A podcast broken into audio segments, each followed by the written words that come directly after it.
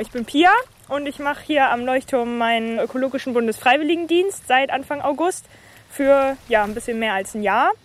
Und ja, wohne für die Zeit in einem der beiden Häuser direkt neben dem Leuchtturm. Moin. Die Reportage. Ein Podcast von NDR Info. Natur. Ja, wir wohnen hier ja quasi direkt im Nationalpark und dadurch sind wir eigentlich immer die Ersten vor Ort, wenn irgendwas passiert, wenn dann doch irgendwie mal ein Wal strandet auf der Sandbank. Heute geht's an die Nordseeküste, hier bei Moin die Reportage, auf die Halbinsel Eiderstedt in Schleswig-Holstein. Mitten in der weiten Salzwiesenlandschaft hinter dem Deich steht nämlich die meist fotografierte Attraktion der Nordsee, der rot-weiß gestreifte Westerhever Leuchtturm. Und da wohnt Pia Wolpert, die haben wir gerade schon gehört. Sie macht dort ihren ökologischen Bundesfreiwilligendienst und wir begleiten sie heute bei einer Wattwanderung. Mein Name ist Karen Busche. Diese und andere Folgen von Moin die Reportage findet ihr oder finden Sie natürlich auch bei uns in der ARD Audiothek. Die Geschichte heute hat Katharina Jetter mitgebracht. Hallo Katharina. Hallo Karin. Wahrscheinlich ganz am Anfang deiner Reportage stand erstmal ein längerer Fußmarsch an, oder? Ja, genau, denn vom Parkplatz hinter dem Deich musste ich erstmal eine halbe Stunde durch die Salzwiesen zum Leuchtturm laufen. Und das war schon mal eine tolle Einstimmung. Der Leuchtturm steht inmitten einer riesigen Fläche von Salzwiese und diese unfassbare Weite der Landschaft, darüber der Himmel mit den tollen weißen Wolken im knallblauen Himmel, mhm. die saubere Luft. Ja, und kein Wasser weit und breit, denn es war Ebbe. Ach, das ist natürlich dann auch eigentlich ein Muss für eine Wattwanderung. Ne? Das stimmt. Und äh, als ich dann am Leuchtturm ankam, da war da schon ein Touristenpaar aus Österreich, Mira und Roland. Die hatten sich für die Tour angemeldet und Pia Wolpert war auch schon da. Rot, blonde Locken, unternehmungslustiger Blick, mit Hake und Wanderrucksack ausgestattet. Herzlich willkommen zu unserer Wattwanderung. Ja, ich begleite euch, beziehungsweise ihr begleitet mich heute ein bisschen durchs Watt und ähm, Pia haben wir ja schon am Anfang gehört. Da hat sie gesagt, dass sie in einem der Häuser direkt da am Leuchtturm wohnt. Ich würde glauben, wahrscheinlich kann man schöner gar nicht wohnen, oder? Ja, das ist schon sehr speziell. Und in diesen äh, Häusern hat früher der Leuchtturmwärter mit seiner Familie gewohnt. Und da ist jetzt die Basis der Schutzstation Wattenmeer. Und es gibt dort auch eine Wohnung für die jungen Leute, die ein Jahr lang dort ihren ökologischen Bundesfreiwilligendienst verrichten, praktisch eine Leuchtturm-WG und meistens sind da so drei Leute gleichzeitig. Stelle ich mir auf jeden Fall wirklich schön vor, so mitten in der Natur zu wohnen. Ja, sehr besonders, denke ich auch. Aber der nächste Supermarkt, der ist ziemlich weit weg. Und, Na dazu, gut. Ja, und dazu kommt der Leuchtturm, der steht auf einer Warf. Das ist also mhm. so ein gebauter Erdhügel, mhm. drei, vier Meter hoch. Und bei einer Sturmflut wird diese Warft tatsächlich zu einer Insel, mhm. weil die Nordsee dann eben so ein bisschen Anlauf nimmt und alles bis zum Deich unter Wasser setzt. Mhm. Und dann ist der Leuchtturm sozusagen, ja. Auf seiner Warft umspült. Auf seiner so Warft umspült. Ja. Der steht dann da ziemlich ungeschützt. Ist das ungewöhnlich für einen Leuchtturm? Ja, total. Also der steht ja mitten in den Salzwiesen. Er steht ja nicht hinter dem Deich, sondern vor dem Deich. Er ist total ungeschützt. Mhm. Das ist sehr ungewöhnlich und auch das schon seit 1906.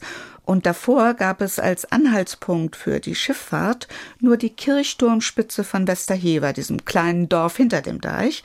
Und Pia hat uns am Anfang unserer Tour ihm erzählt, dass diese Kirchturmspitze vor 1906 das einzige Seezeichen weit und breit war und auch nicht beleuchtet. Im Nebel hat man sie schon gar nicht gesehen. Also sobald es dunkel wurde oder irgendwie nur ein bisschen diesig, hat man davon eigentlich gar nichts mehr gesehen. Das hat dazu geführt, dass dann doch mal das ein oder andere Schiff auf der Sandbank gestrandet ist. Also es waren so, ja, geschätzt ungefähr drei bis vier Schiffe pro Jahr.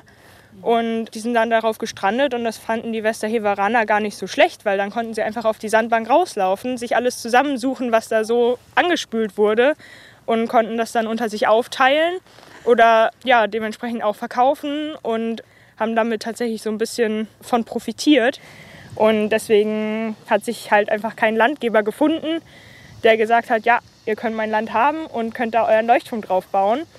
Und dann hat man entschieden, hier in der Salzwiese stört es ja keinen. Das ist auf jeden Fall eine pragmatische Lösung, würde ich sagen. Ja, und dabei ist es auch bis heute geblieben. Aber lassen wir jetzt den Leuchtturm mal hinter uns und entdecken die Salzwiesen und das Watt, oder? Mhm, auf jeden Fall. An einer kleinen Holzbank haben wir unsere Schuhe ausgezogen, die haben wir da einfach im Gras liegen lassen und dann ging es so einen kleinen Pfad entlang. Und es riecht auch schon so ein bisschen modrig. Und wir laufen jetzt einen kleinen Weg Richtung Meer oder Richtung Watt durch die Salzwiesen. Und es ist hier so ein bisschen wie so ein Trampelpfad. Und in den Kuhlen ist Matsche und Wasser. Ja, das hat erstmal Überwindung gekostet, muss ich sagen. So barfuß in diese Pfützen zu laufen. Ist auch so kalt glitschig, ne? Ja, weil ne, kalt war das Wasser eigentlich nicht. Es war ein bisschen angewärmt durch die Sonne, mhm. aber es ist total undurchsichtig, so grau und man kann nicht sehen, was ist das für ein Untergrund. Okay. Äh, aber nach einer Weile habe ich mich dann dran gewöhnt und es hat richtig Spaß gemacht und äh, den anderen auch. Und dann sind wir da so fröhlich durch die Pfützen gepatscht, bis Pia an einer trockenen Stelle Stelle der Salzwiese angehalten hat. Wir stehen jetzt hier mitten in unserer schönen Salzwiese. Habt ihr eine Idee, warum die denn Salzwiese heißt? Naja, weil das Wasser vom Meer kommt, das ist ja salzhaltig. Genau. Und das halten wahrscheinlich nur bestimmte Pflanzen aus, da zu wachsen. Ja, perfekt. Und daher vermutlich Salzwiese. Ja, das ist ganz richtig. Wenn man jetzt hier so ein bisschen in die Richtung guckt, sieht man, dass es so ganz leicht bergab geht. Also es sind vielleicht 20 Zentimeter, würde ich schätzen. Aber die machen enorm viel aus. Wir haben nämlich hier verschiedene Zonen. Wir haben hier die Rotschwingelzone. Das ist quasi die, die jetzt weiter weg liegt vom Meer. Und dann haben wir einmal die Andelzone. Und dazwischen ist tatsächlich wirklich kaum ein Höhenunterschied, aber der macht sehr viel aus. Die Rotschwingelzone wird ja jährlich so zwischen 10 und 100 Mal überspült die Ahndelzone wird schon 100 bis 600 Mal überspült. Also wenn ich mir vorstelle, ich bin auf meiner Terrasse und nehme Salzwasser, um meine Pflanzen zu gießen, dann äh, machen die wahrscheinlich nicht mehr lang, weil Salzwasser können die, glaube ich, nicht ab. Das ist für die wie, ja, ähnlich wie Gift vielleicht oder sowas. Mhm. In den Salzwiesen müssen dann also Pflanzen wachsen, die da eine spezielle Taktik haben wahrscheinlich, damit sie trotz Salzwasser überleben können? Oder wie ist das? Ja, das sind echte Überlebenskünstler und Pia kennt alle ihre Tricks. Wir stehen hier auf relativ feinem Gras. Das ist euch wahrscheinlich auch schon so ein bisschen aufgefallen. Es ist sehr weich ja. und ähm, nicht pieksig oder sonstiges. Ja, das ist vermutlich eine Mischung aus Ahndel und Rotschwingegras. Und das hat eigentlich eine ganz clevere Taktik, mit dem ganzen Salz umzugehen. Es hat nämlich einfach sehr feine Wurzeln und in diesen Wurzeln sind noch viel feinere Poren und durch diese Poren ähm, lässt es eben kein Salz durch. Das heißt, es kommt nur Wasser in die Pflanze und ja, so ist sie vor dem Salz geschützt. Es ist dementsprechend auch eine süße Pflanze. Also auch wenn man das jetzt probieren würde, wäre es kaum salzig, höchstens von der Oberfläche. Und deswegen schmeckt es auch den Schafen so gut, deswegen fressen die das auch alle. Das heißt, diese feinen Poren, die funktionieren im Prinzip ähnlich wie so ein Filter, Sieb, ja, wie, sowas? Genau, wie ja. ein Filter oder wie ein Sieb, äh, genau. Und dieses Andelgras ist nicht nur für Schafe gut, sondern auch für Golfplätze. Mhm. Zum Beispiel der Golfplatz in St. Peter-Ording ist mit diesem Andelgras bedeckt. Und der Vorteil ist, man kann ihn so mit Meerwasser bewässern, das ist ja sozusagen vor der Tür, mhm. und man braucht keinen Unkrautvernichter und hat trotzdem schönen Golfrasen. Sehr praktisch. Und dann mhm. gehen wir jetzt mal ein bisschen ein Stück weiter in die Ahndelzone rein. Wie oft fallen Leute hier in diese Matsche rein? Tatsächlich gar nicht so oft. Lange nicht bei jeder Führung. Ja, jetzt kommen wir mal zu ein paar mehr Pflanzen noch äh, hier in der Salzwiese, die auch spezielle Taktiken haben. Zum Beispiel haben wir hier, wo wir drum herum stehen, ähm, ja, eigentlich das einzige buschartige Gewächs hier. Also es ist tatsächlich ein Holzgewächs. Wenn man sich jetzt mal so zwei Blätter pflückt, ein gelbes und ein grünes. Verwendet. Das gelbe geht ja praktisch von alleine. Ja. Und die beide mal probiert. Fällt da geschmacklich irgendwas auf? Es ist ein bisschen tricky meistens. Das Gelbe ist salziger. Mhm. Ja, genau. Perfekt. Zum Teil sind die Gelben wirklich sehr, sehr deutlich salziger.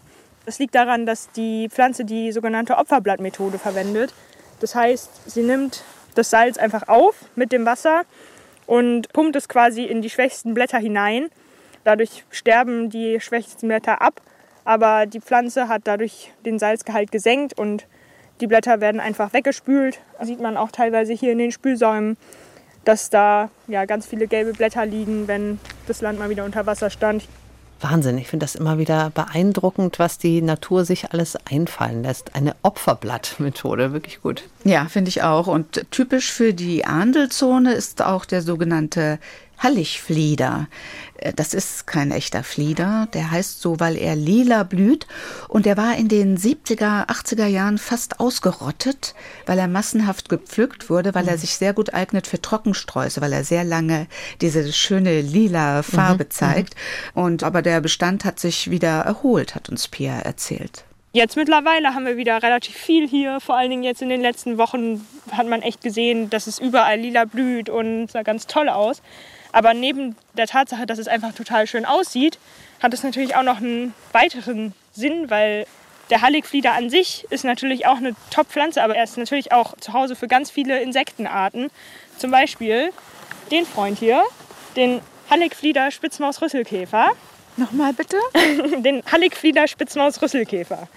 Genau, ein bisschen komplizierter Name. Der wohnt tatsächlich auf dem Halligflieder und wäre der Halligflieder hier ausgerottet worden, wäre der Halligflieder Spitzmaus-Rüsselkäfer vermutlich einfach mit ihm verschwunden. Ja, dann gehen wir mal weiter durch unsere zwei Westerheveraner Schlickfelder. Da sinkt man jetzt ein bisschen ein, aber es wird nicht tiefer als so. Okay. Ich vertraue dir mal. Genau.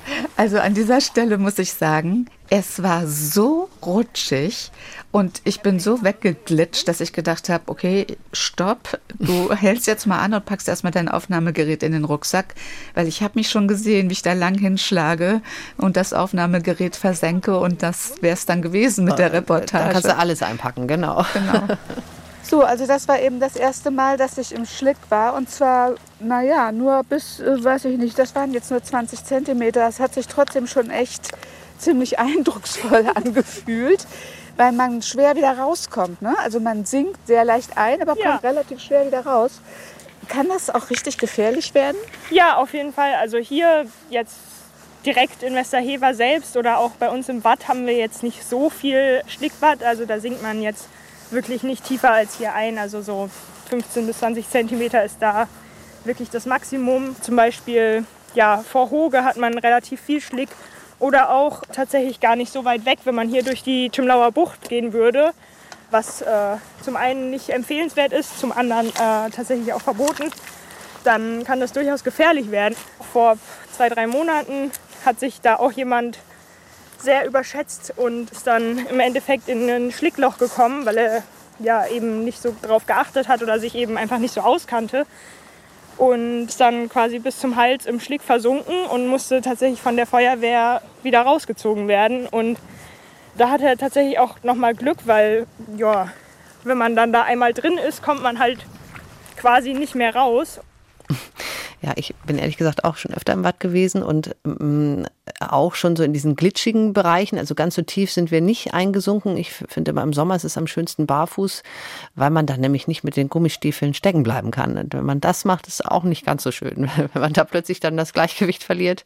Ähm, ja, also ja. kannst du dir vorstellen, wahrscheinlich. Ja, also ich, äh, ich hatte so die Assoziation mit Moor. Also, ja, dass ja. man im Moor kann man ja auch wirklich tief versinken mhm. und ab einem bestimmten Punkt kommt man auch einfach allein alleine nicht mehr raus. Ne? Und um, dieser Wattboden, der ist ja eben sehr unterschiedlich, wenn man da läuft. Das wird ja auch unterschiedlich bezeichnet, ne? je nach Sandanteil, meine ich, oder? Ja, Sandwatt, also da waren wir jetzt noch nicht, da kommen wir später noch hin, ist so gut begehbar und rippelig. Ne? Mhm. Also praktisch ja wieder wie der trockengelegte Meeresboden. Mhm. Im Mischwatt sinkt man so ein paar Zentimeterchen ein und im Schlick, in diesen Schlickfeldern, dann oft bis über die Wade.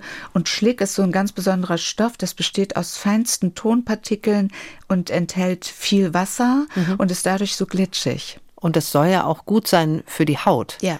In St. Peter-Ording kann man sich das sogar in einer Dose im Prinzip kaufen, also für die Gesichtsmaske zu Hause, habe ich auf deren Seite gesehen. Ja, und als ich dann äh, weiter ins Watt äh, hineingegangen bin, habe ich auch gemerkt, dass dieses Schlick an den Füßen kleben bleibt hm. und dann in so einer dicken Schicht schön antrocknet, wie eine Gesichtsmaske. So, jetzt wird es hier nochmal ganz anders. Der Sand wird so rötlich. Und es gibt nur noch ganz wenige Pflanzen. Bisschen wie Steppe oder so. Man merkt, es verändert sich der Boden, es verändert sich die Vegetation. Wir sind hier jetzt in einer Grenzzone, sage ich mal. Wir sind zum einen äh, zwar noch in der letzten Zone der Salzwiese, zum anderen stehen wir aber schon ja, mitten im Watt. Das heißt, hier steht im Regelfall zweimal am Tag das Wasser, bei Hochwasser eben. Und das hat zur Folge, dass hier natürlich extrem viel Salz vorhanden ist. Und das ist natürlich für die Pflanzen, die hier wachsen, extremer Stress. Deswegen schaffen das auch im Grunde genommen nur zwei Arten. Wenn ich mir das damals richtig gemerkt habe auf meiner Wattwanderung, dann war das, glaube ich, der Queller oder das hieß noch irgendwie Schlickgras? Ja, genau, das englische Schlickgras. Ah, ja. okay. Das konnten wir sehen. Das waren so verblühte Ehrenbüschel und äh, die sollten ursprünglich mal zur Landgewinnung an der Nordsee dienen, aber das hat nicht so funktioniert, weil sich da kein Pflanzenteppich gebildet hat, sondern nur so einzelne Inseln. Mhm. Und äh, die andere Pflanze, die hattest du ja auch schon erwähnt, das ist mhm. dieser Queller, mhm. auch als Meeresspargel bekannt. Den kann man essen. Wie soll man den beschreiben? So 30 Zentimeter hoch, grün. Bisschen, bisschen so wie so eine fleischige Pflanze, so ja, wasserspeichernde, wenn man sich das so vorstellen kann. Wie vielleicht? so eine Kakteenpflanze ohne Stacheln. Mhm. Ja. Und äh, Pia hat uns dann direkt aufgefordert, mal so eine Spitze von der Pflanze abzuzupfen und zu probieren. Hast du gemacht? Ja. Und? Ja, knackig, frisch, salzig. Tatsächlich. Ja. Aber er schmeckt nicht nur gut, sondern er hat eine ganz wichtige Aufgabe für den Küstenschutz auch noch. Er trägt nämlich extrem zum Wachstum der Salzwiese bei. Weil, ähm, wenn man sich vorstellt, wenn das Wasser hier drüber geht und wenn der Queller nicht da wäre, dann würde das Wasser quasi direkt auf die Salzwiese laufen und ähm, wäre relativ schnell. Und das Wasser bringt ja immer so ein bisschen Sediment mit sich, also Sandteilchen, organische Teilchen, alles Mögliche. Und dadurch, dass der Queller hier steht, wird die Strömung ja, verlangsamt und dann ja, lagert sich wesentlich mehr Sediment hier ab, vor allen Dingen hier in der vorderen Zone. Und dadurch wächst quasi der Boden jedes Mal ein ganz kleines Stückchen nach oben. Und irgendwann ist dann die Grenze erreicht, wo er dann nicht mehr so häufig überspült wird. Und es gibt dann quasi den anderen Pflanzen, zum Beispiel den aus der Andelzone, die Möglichkeit hier zu wachsen, weil eben nicht mehr ganz so viel Salz ja, bei ihnen ankommt. Das Wattenmeer ist auf jeden Fall was ganz Besonderes und ja auch ein ganz besonderes Biotop mit ganz einzigartigen Lebensbedingungen für die Pflanzen. Und deshalb ist es ja auch ein streng geschütztes Gebiet. Ich habe gelesen, der Nationalpark Schleswig-Holsteinisches Wattenmeer reicht von der deutsch-dänischen Seegrenze bis zur Elbbündung im Süden. Und mit einer Fläche von 4410 Quadratkilometern handelt es sich um den mit Abstand größten Nationalpark in Deutschland. Und er gehört zum Weltnaturerbe der UNESCO. Ja, das ist schon ein ganz besonderer Schatz, den wir da haben, mhm. muss man sagen. Und ja. Äh, das Wattenmeer ist ja auch das vogelreichste Gebiet in Mitteleuropa. Zehn bis zwölf Millionen Vögel rasten jedes Jahr im schleswig-holsteinischen Wattenmeer. Und dann ist es ja auch noch Kinderstube für Schollen, Heringe und Seezungen der Nordsee, also das Wattenmeer. Und dann gibt es viele Schnecken und Krebse. Ich glaube, Strandkrabben nennt man die auch, Wattwürmer. Die habt ihr wahrscheinlich auch alle gesehen auf eurer Wattwanderung. Ja, die ersten an einem kleinen Tümpel, an dessen Wasserkante Pia stehen geblieben ist. Dort konnten wir kleine schwarze Minischnecken aus dem Wasser fischen. Die Wattschnecke. Viele Wattschnecken. Wir haben hier teilweise bis zu 40.000 auf einem Quadratmeter. Ich glaube, das höchste, was mal geschätzt wurde, waren so 100.000 auf einem Quadratmeter, was natürlich schon eine enorme Masse ist. Oh, oh, was haben wir denn hier? Was bist du denn? Du? Wir haben eine neue Art entdeckt. ja, Pia hatte einen Wurm entdeckt, den sie noch nicht kannte. Es kann auch sein, dass er einfach tot sehr anders aussieht als lebendig. Ich würde sagen, leben tut er nicht mehr. Ein Moment, das, das interessiert mich jetzt. Okay. Ein bisschen aus dem Wasser raus. Du bestimmst den jetzt? Genau. Mit einer App, nämlich, oder? Ja, wir haben eine App. Mal gucken, ob ich da was rauskriege. Den Beach Explorer. Da kann man quasi, wenn man Sachen findet, die man. Äh, so ein bisschen Slime-artig. Ja, irgendwie. Oh, Moment, das haben wir gleich. Vielleicht. Mhm. Könnten Blatt- und Aaswurm sein, würde ich sagen. Gelblich, dunkle Punktreihen. Ja, mit viel Fantasie waren das mal dunkle Punktreihen. Okay, das ist nicht so spektakulär, glaube ich. Nee? Nee. Ich glaube, es ist ein Blatt- und Aaswurm. Ein Blatt- und Aaswurm. Oder Blatt.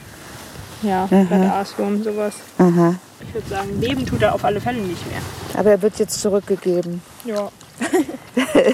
Vielleicht findet noch eine Möwe Gefallen dran oder so. Ich wage es zu bezweifeln, aber das ist spannend. Und bist du eigentlich Biologin oder? Nee, ich komme tatsächlich gerade äh, Von der Schule? aus der Schule. Ah Ich ja. habe jetzt äh, Abi gemacht dieses Jahr Mhm. und genau, habe dann nach was gesucht, was irgendwie was ökologisches hat Ja. und ähm, aber so ein bisschen nicht so, ich weiß nicht, ich wollte dann nicht direkt anfangen zu studieren, weil ich weiß nicht, das dann von der Schule direkt wieder ins Studium und dann direkt wieder lernen auf Stress und so. Nee, nee, das muss nicht sein. Pia hat mir dann noch erzählt, dass sie aus Hessen kommt, aber als Kind hier oft im Urlaub war und dass sie die Gegend schon immer sehr geliebt hat. ja, habe ich mich hier beworben und wurde tatsächlich auch dann angenommen. Und ja, finde ich sehr cool. und es ist so ein bisschen so ein ja, kleiner Traum, der in Erfüllung geht. Ein Jahr Nordsee und genau. Man Aber der ja Winter kommt noch. Auch, ja, genau, der Winter kommt noch. Ähm, ja, da wird es dann tatsächlich hier ein bisschen einsamer. Und, ähm, aber auch da ist es, also wir wohnen ja da zu dritt Ja. über den Winter und das wird. da hat man dann auch ganz viel Zeit, um andere Dinge zu tun. Wir haben so Winterprojekte, die wir machen. Auch ja, andere Sachen. Also ich bin ja auch großer Winterfan äh, an der Nordsee sozusagen. Ich mag das total gerne. Muss ich halt mitunter mal ein bisschen warm einpacken, aber ich finde das immer eine sehr, sehr besondere und schöne Zeit. Was sind denn die Aufgaben von so einem Bundesfreiwilligendienstler? Also was macht ein Bufti im Nationalpark Wattenmeer? Also zunächst bekommt jeder Bufti im Nationalpark Wattenmeer eine Ausbildung zum Wattführer oder zur Wattführerin. Das finde ich schon mal klasse. Und diese Person, die führt dann eben auch die Touristengruppen durch das Watt und außerdem kontrollieren die Buftis den Bestand an Tieren und Pflanzen an der Nordseeküste. Wir machen ja darüber hinaus auch noch verschiedene Kartierungen. Wir machen jetzt im Moment, Spätsommer bis Herbst, machen wir Wattkartierungen. Da laufen wir zu verschiedenen Punkten ins Watt raus und schauen da, was so auf der Oberfläche lebt, aber auch was im Boden drin lebt. Also wir gehen quasi mit einer Stechröhre raus und nehmen so einen circa 30 cm tiefen Bohrkern, sage ich mal, und schätzen ab, was da so drin lebt. Ja, wir wohnen hier ja quasi direkt im Nationalpark und dadurch sind wir eigentlich immer die Ersten vor Ort, wenn irgendwas passiert, wenn dann doch irgendwie mal ein Wal strandet auf der Sandbank, was im lebendigen Zustand relativ selten passiert, aber ja durchaus schon ab und zu vorkommt. Aber auch was die Einhaltung von Regeln im Nationalpark angeht. Also wir schauen, dass Leute auf den Wegen bleiben, dass Hunde angeleint sind, keine Drachen steigen gelassen werden. Ja, wir machen auch unsere Kontrollgänge hier, schauen, ob irgendwo tote Vögel liegen oder machen auch äh, Spülsaum-Monitorings, wo wir ja quasi an der Wasserkante entlang gehen und schauen, was da für Müll liegt. Und das ist unsere Gebietsbetreuung und das sind so unsere großen Aufgabenbereiche, mit denen wir so Tag für Tag konfrontiert sind. Jetzt ist also die Sonne noch mal rausgekommen und jetzt glitzert diese ganze Wattoberfläche. Sieht ganz, ganz toll aus. Würde man jetzt hier näher ähm, Möwen haben, dann könnte man ähm, was ganz Lustiges beobachten. Die stehen nämlich hier so im Priel drinne, also im ja, ganz leichten Wasser und machen den, wie wir ihn liebevoll nennen, äh, den Möwentanz. Und das geht so, wir stellen uns quasi einfach so hin und dann treten wir auf der Stelle und dann könnt ihr mal gucken, was da so passiert. Was beobachtet ihr denn, wenn ihr das macht? Man versinkt. Ja, zum einen versinkt man. Und hier kommen ganz viele Muscheln an die Genau. Oberfläche. Und das ist tatsächlich auch der Grund, warum die Möwen das machen. Weil sie haben nämlich nicht so einen schönen feinen Schnabel wie die Wartvögel, ähm, mit dem sie einfach ja, quasi in den Sand picken können und alles rausziehen können, sondern haben einen relativ breiten Schnabel. Die schlucken das als ein Ganzer, oder? Ja, genau. Die, Und die, die schlucken und das. die Säure, äh, Magensäure oder so, zersetzt es dann. Äh, so. tatsächlich nicht ganz, ähm, aber die schlucken tatsächlich die kompletten Muscheln runter, also die knacken die nicht, ähm, sondern schlucken sie runter und haben äh, eben so einen Muskelmagen, nennt sich das, wo ähm, ja, dann quasi alles, was drin ist, zerkleinert wird. Und da werden dann quasi die Muschelschalen ja, kaputt gemacht und zerrieben und das Innere wird dann verdaut. Alles, was irgendwie Nährstoffe angeht, wird verdaut und alles, was ja, keine Nährstoffe hat, also alles, was Schale ist, wird in so einem Speiballen quasi wieder ausgewürgt. Und das äh, sieht man manchmal auch, wenn man rumläuft. Da sind dann teilweise tatsächlich so kleine Haufen oder tatsächlich auch noch so kleine, ja, wie so kleine Bälle, die aus zerriebenen Muschelschalen bestehen. Karin, hast du die auch schon mal am Strand gesehen und dich gewundert, was das ist? Diese Speiballen? Ja. Also ich wüsste nicht, dass ich sie mal wahrgenommen hätte. Es mag sein, aber ich kann mich nicht richtig daran erinnern. Aber was wir natürlich auch gemacht haben, glaube ich, ist ganz klassisch dieses Muscheln äh, hochtrampeln. An manchen Stellen dauert es etwas länger und da hat man den Eindruck, man tut auch was für seine Muskeln. An anderen geht es etwas schneller und ich glaube, wir haben vor allen Dingen Herzmuscheln dann hochgetrampelt. Was habt ihr so für Muscheln gefunden? Ja, auch die großen Herzmuscheln mhm. und dann noch so kleine weiße und rötliche Plattmuscheln. Und wenn wir jetzt noch so ein bisschen Sonne haben, vielleicht klappt es noch. Ich kann nichts versprechen. Wenn wir die jetzt hier so vorsichtig hinlegen und ein bisschen warten, dann gehen die auf. Oder? Könnte es sein, dass man ein bisschen was beobachten kann. Es kann aber auch sein, dass es schon zu spät ist. Also sie machen das nicht so gerne, wenn es dunkel aber ist. Aber hübsch sehen die aus. Jetzt haben ja. tolle Farben auch. Ja, genau. Die tolle haben ganz Muster. viele verschiedene Farben und ja. Wenn man jetzt hier diese Muschel hat und die mal die zusammenklappt, genau, dann haben die nämlich auf der einen Seite haben sie die Siphos, wodurch sie das Wasser anziehen, und auf der anderen Seite haben sie so einen kleinen Grabefuß. Und damit graben sie sich quasi Stück für Stück in den Boden ein, um eben sich vor Fressfeinden zu schützen. Jetzt sieht man schon, die kleinen sind jetzt eigentlich schon alle wieder weg. Die großen sind irgendwie nicht so motiviert. genau, das heißt, das ist bei vielen Muscheln so, also auch bei Jetzt, roten jetzt, Bohnen jetzt beispielsweise. irgendwann hat man gesehen, dass da irgendwas. Ja, das kann sein. Ja, ja, Ja, doch, genau, ja, die gräbt ja. sich ein. Eine Muschel, die das zum Jetzt Beispiel tatsächlich, nicht kann, das habe ich noch nie Ja. gesehen. Das ist ja verrückt. Ja, die graben sich ein, damit die Möwen sie nicht erwischen. Ne? Und dann verschwinden die einfach so ganz langsam, kann man beinahe bei zugucken. Ja, kann man bei zugucken. Das war wirklich faszinierend zu sehen. Nach ein paar Minuten waren auch die großen Muscheln wieder unter dem Sand verschwunden. Ja, und wir waren ja jetzt schon mitten im Watt. Und der Boden war richtiger Meeresgrundboden. Grauer, bröckeliger, sandiger Boden. Und welches Stichwort fällt dir dazu ein, Karin? Wattwürmer, würde ich mal sagen. Wattwürmer und überhaupt Würmer aller Art, die man findet, wenn man ein bisschen im Watt buddelt. Pia hatte ja eine Hake dabei und hat uns dann so eine Probe des Sandbodens zur Untersuchung gegeben. Sieht aus wie so ein kleiner Regenwurm. Ja, Hier, was sind das? Ach nee. Das ist so ein Faden. ja, das ist, sind tatsächlich auch Würmer. Das sind die Gummibandwürmer. Ähm, die sind. Oh, das ist noch ein Wurm. Ja, genau. Das sind alles Gummibandwürmer. Die machen ihrem Namen alle Ehre. Die kann man tatsächlich so ziehen wie so Gummis. Bandwurmversuch 2. Äh, aha, aha, aha. Ja, genau. Wir haben einen. Das ist äh, ja ein Teil eines Wattwurms. Ein Teil eines Wattwurms. Der Wattwurm hat so eine kleine Lebensversicherung, weil ähm, ja, wenn der so einen Haufen hier hinsetzt, dann merken das auch die ganzen Vögel, die hier rumfliegen und rumlaufen, ganz schnell. Und die wollen natürlich auch Würmer fressen. Und so ein Wattwurm hat aber ähm, hinten an seinem Hinterteil, das besteht quasi aus so ganz vielen kleinen Segmenten. Das sind so um die 100 Stück. Und die kann er in Dreierpaketen quasi abwerfen, sage ich mal, beziehungsweise sie können abgerissen werden, mehr oder weniger ähm, von den Vögeln, ohne dass er davon großartigen Schaden nimmt. Das heißt, im Idealfall hätte er 33 Leben. Meistens werden natürlich ein bisschen mehr als drei Segmente abgebissen. Und es ist ja quasi eine Win-Win-Situation, weil ähm, der Wattwurm kann weiterleben und der Vogel hat was zu fressen. Und eine Sache ist mir noch aufgefallen, als Pia so diese Schippe vom Wattboden genommen hat. Die Oberfläche des Watts ist ja ganz hell. Und in der Tiefe ist es aber schwarz, also pechschwarz. Und Pia hat uns dann erklärt, dass das daran liegt, dass es dort keinen Sauerstoff gibt. Und dort siedeln sich dann spezielle Bakterien an, die schwarzes Eisensulfid bilden und Schwefelwasserstoff. Und das ist das, was auch so ein bisschen äh, müffelt, so nach äh, faulen Eiern. Dieser ganz eigene Geruch. Kennst du Ja, wahrscheinlich. doch, doch. Genau. Ihr wart ja auch mitten im Watt. Ne? Und das heißt, der Leuchtturm mit der Warf, der war dann ja schon, also ihr seid ja ein Stück gelaufen, ein paar Kilometer entfernt.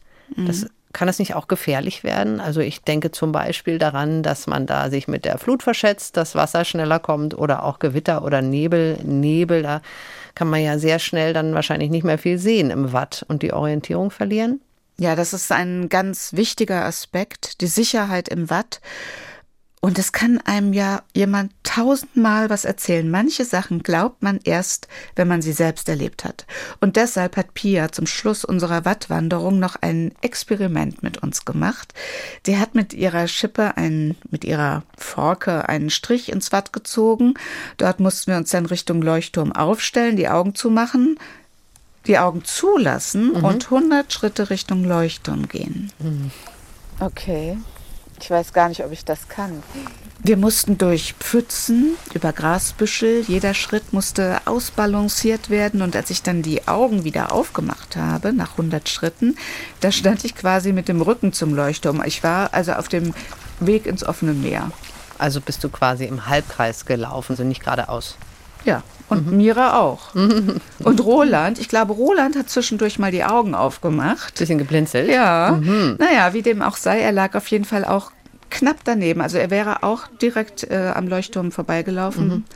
Und Pierre hat uns dann erklärt, dass die meisten Menschen, die überhaupt keinen Orientierungspunkt mehr haben und die sich verirren, im Wald zum Beispiel oder im Watt, dass mhm. diese Leute immer im Kreis laufen. Warum? Ja, weil eine Körperseite stärker ist und längere Schritte macht. Ah, und dadurch okay. entsteht ein Rechts- oder ein Linksdrall.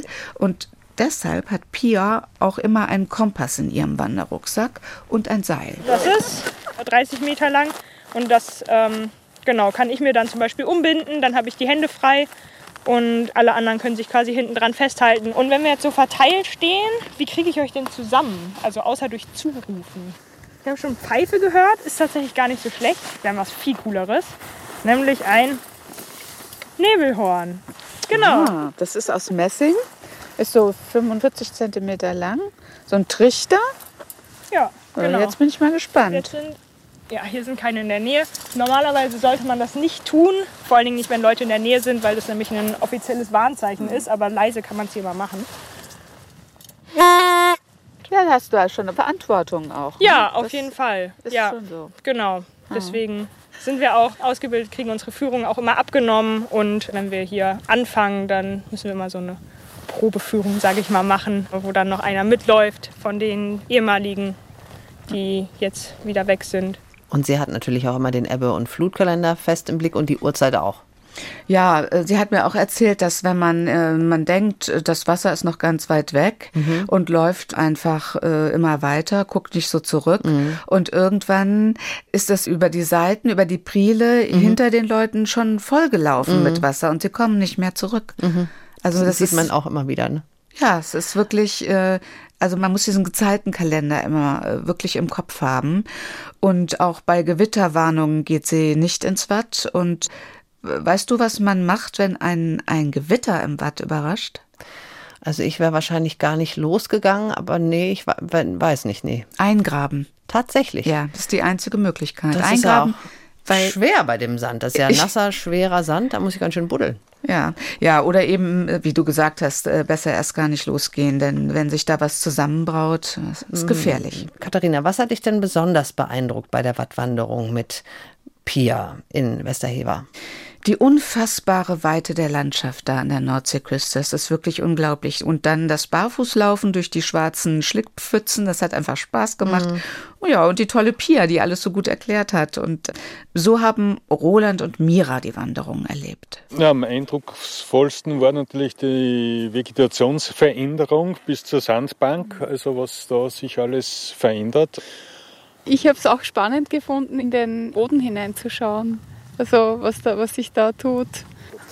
Aber insgesamt, also wirklich Kompliment für die tolle Führung. Es war so vielseitig, es sind, äh, du hast so viele Sachen angesprochen, so viele Aspekte, die da eine Rolle spielen und ja, vielen Dank. Sehr gerne, das freut mich, dass es Spaß macht.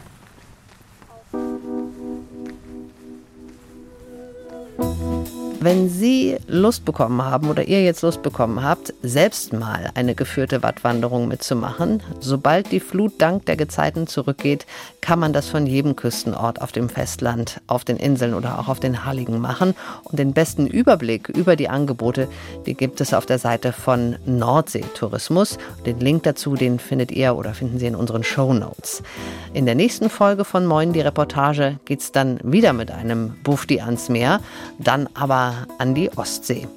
Im Team heute waren dabei Doris Schiederich, Jürgen Kopp und Jonas Teichmann und Katharina Jetter und ich, Karin Busche. Wir sagen Danke fürs Zuhören.